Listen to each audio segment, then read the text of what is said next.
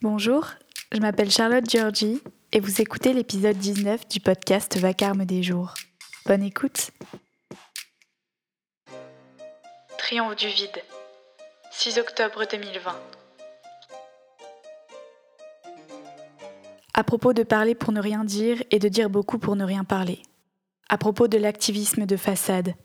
À partir des carrés bleus jusqu'au vide politique. La société de la com nous fait oublier que sur les terrains, on manque de bras. Des hypocrites, on en a déjà.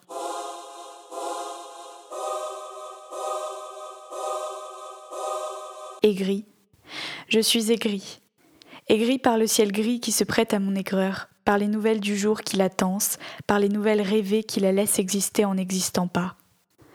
Mais ces derniers jours, quelque chose d'autre est resté coincé en travers de mon œsophage que je n'arrive pas à avaler. Une rancœur nouvelle, une tristesse déjà consumée, qui ne sait pas trop si elle finira un jour par s'énerver. Ce matin, j'ai la nausée.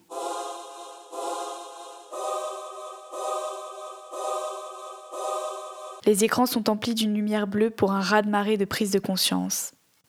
Hashtag libérer les Ouïghours. Quelque chose d'indicible qu'on essaye de montrer, quelque chose d'affreux qu'on tente de porter à vue, quelque chose au goût de déjà vu. Quelque part dans le monde, l'humain redevient inhumain.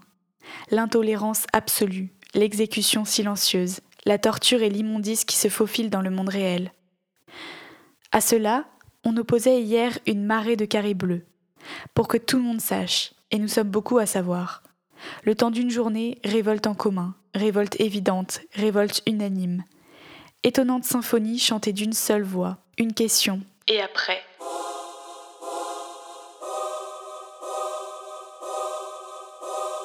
Derrière le carré, derrière le pastel et les écrans de verre, les cœurs se tordent-ils pareil Ont-ils vraiment l'énergie de la lutte qu'ils promettent? Quand viendront-ils nous relayer sur les terrains où il faut se battre, sans cesse, sans fin, sans trêve? Lequel d'entre eux prendra la relève de militants et de militantes épuisés, d'activistes à bout de souffle, de combats qu'on encense sans se donner la peine d'y montrer le bout de son nez? Qui marchera plus loin que le clavier du téléphone? Qui dépassera les montagnes enneigées de la publicité mensongère? Surtout, qui osera leur demander de briser le confort de la lucarne cellulaire pour rencontrer la vraie vie de plein fouet, de donner corps aux solidarités pour construire sans mentir, arrêter de tourner autour du pot, s'acharner ou bien admettre qu'on a trompé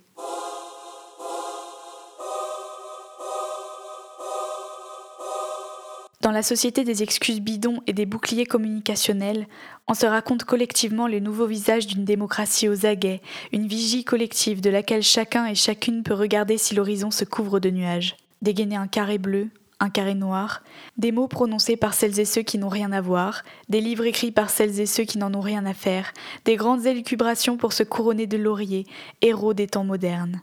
On se presse au portillon pour penser EN. Qui sera là pour penser AN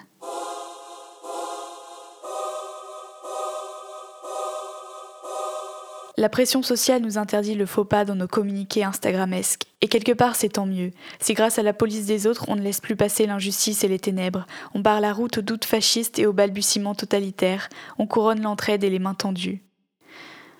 Mais depuis quelque temps, je suis mal à l'aise au royaume de l'hypocrisie, au milieu d'une masse de discours flottants, goût poussiéreux de greniers vides. Dire, dire, dire, le mot à la bouche, les paroles courent et galopent sur le chemin qu'on a tracé pour elles, bordées de fleurs et d'applaudissements jetés par la modernité politique. Au bord de la route, cependant, le précipice, la chute, le fracas des idées sur le choc de la réalité. Les associations manquent de bras, de dons, de solidarité. Même au sein des ONG, la gangrène insupportable de la concurrence et des luttes de pouvoir pointe leur nez. Les rapports de force, qui criera le plus fort, qui dépeindra le mieux, qui pourrait être fait chevalier aujourd'hui. Chacun, chacune reformule et se veut reformuler pour dire ce qui a déjà été dit mille fois d'autres façons. On noircit des pages avec de la paraphrase pour soutenir telle ou telle cause dont en réalité on ne connaît rien. On s'invente une vie de Gandhi ou de Rosa Parks pour soulager nos consciences, confortablement vautrées dans le système qu'on se regarde attaquer avec délice. À côté, on se bat en silence. On appelle à l'aide sans réponse concrète, et les phrasés de secours qu'on nous envoie nous noient et nous coulent.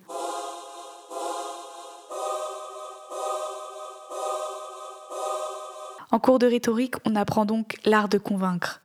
Convaincre qui? Convaincre de quoi? On n'en sait rien. La forme est devenue plus importante que le fond. Les concours d'éloquence portent sur des sujets farfelus que les élites se délectent d'écouter pour ovationner les futurs orateurs et oratrices d'une république du néant. Quand on parle du fond des tripes, c'est qu'on n'a pas réussi à prendre de la hauteur. On défend un côté puis l'autre au gré de ce qu'on nous demande sans se poser de questions. On met avec joie nos capacités rédactionnelles, intellectuelles, humaines au service de la civilisation de l'image. Vivre d'abord, paraître ensuite. Certains ont l'indécence de l'avoir oublié. Je grince des dents en regardant valser la ronde de l'imposture.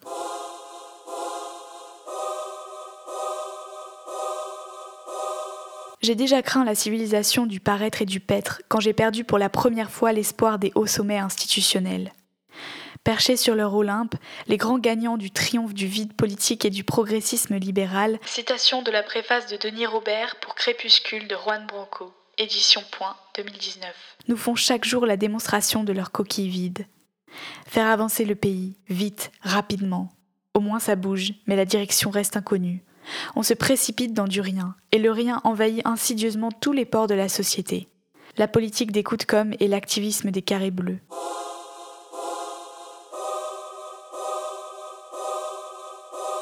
Étourdissante mascarade, aux eaux turquoises dans lesquelles on est tenté de se plonger. J'ai perdu tout espoir des hauts sommets, mais dans les bas-fonds, je pensais encore qu'on était immunisé, qu'on souffrait trop des mensonges de tous les autres pour prolonger le carnaval jusque chez nous que la contamination était impossible. Mais nos canaux de communication sont aussi vitrines exceptionnelles d'un intérieur inconsistant, pour se réapproprier les codes de nos élites qui parlent pour ne rien dire, dire beaucoup pour ne rien parler. J'ai peur.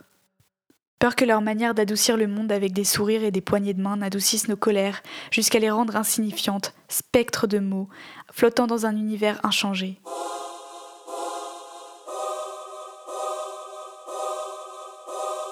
Tout circule en vase clos dans les cervelles.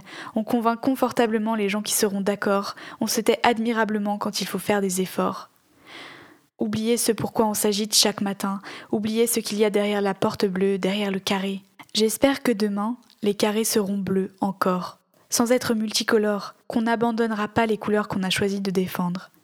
Que lorsqu'il faudra des actes, en plus des paroles, l'armée bleue fera mieux que les casques bleus qu'on ne se cachera pas derrière le fait évident que les mots sont nécessaires, sans affronter les mots totalitaires.